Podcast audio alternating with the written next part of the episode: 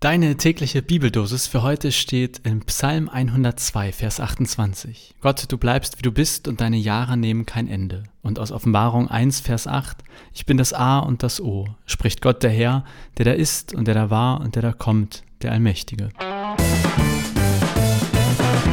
Ah, ich bin gerade aufgeregt, denn heute bzw. gleich steht die Aufnahme von unserem Fernsehgottesdienst an. Ich mache da eigentlich gar nicht so viel. Eigentlich nur die Begrüßung. Aber ich bin trotzdem aufgeregt. Gleich müssen wir alle erstmal einen Antigen-Schnelltest machen und dann sind hoffentlich alle negativ und wir können loslegen.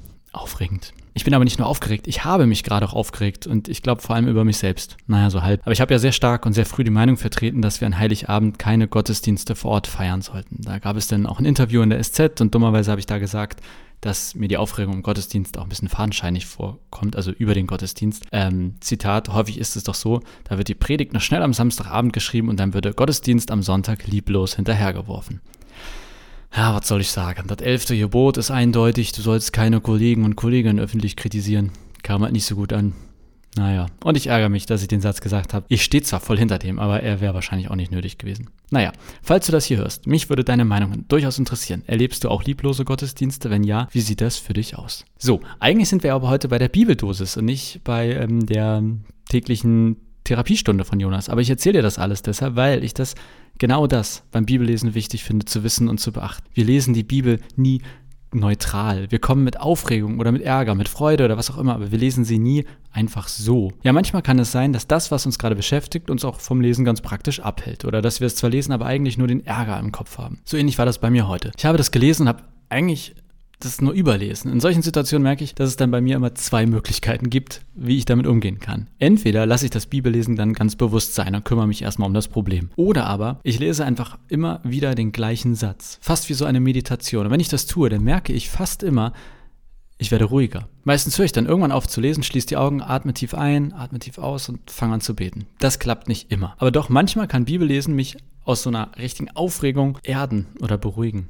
Längst nicht immer. Frag mal meine Freundin. Ich kann auch richtig lang und hart schlechte Laune haben und mich auch mega lang über Sachen aufregen. Aber jetzt zum Beispiel, weil wirklich nehmen wir heute bei dem Fernsehgottesdienst, bei dem Ärger mit, ach, diesem Zitat. Ich habe diesen Bibelvers eben immer wieder gelesen. Bin gelesen und bin dann ruhiger geworden. Innehalten ist vielleicht auch so ein schönes kirchliches Wort dafür. Ich habe ehrlich gesagt keine Ahnung mehr, was in diesem Bibelvers steht. Aber er hat mich trotzdem irgendwie berührt. Er hat mich quasi zu Gott geführt, ohne dass es um exakt die Worte in diesen beiden Versen ging. Ich habe einfach die Verse immer wieder gelesen, kann dir nicht sagen, was drin steht, aber ich kann dir sagen, was sie für mich bedeuten.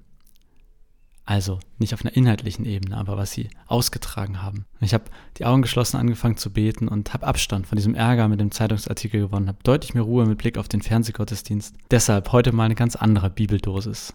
Und vielleicht ist das ja auch für dich in der kommenden Zeit oder sogar heute mal eine Idee, eine neue Art, die Bibel zu lesen. So, nicht vergessen. Also ich hoffe einerseits, dass das natürlich Sinn ergeben hat, auch in eurem Kopf. Und nicht vergessen, ich würde ja gerne noch von euch hören, was äh, lieblose Gottesdienste für euch sind oder wo ihr sie vielleicht erlebt. So viel für heute von mir. Ich wünsche dir einen wunderbaren und vielleicht ja sogar meditativen Tag. Mach's gut und bis morgen.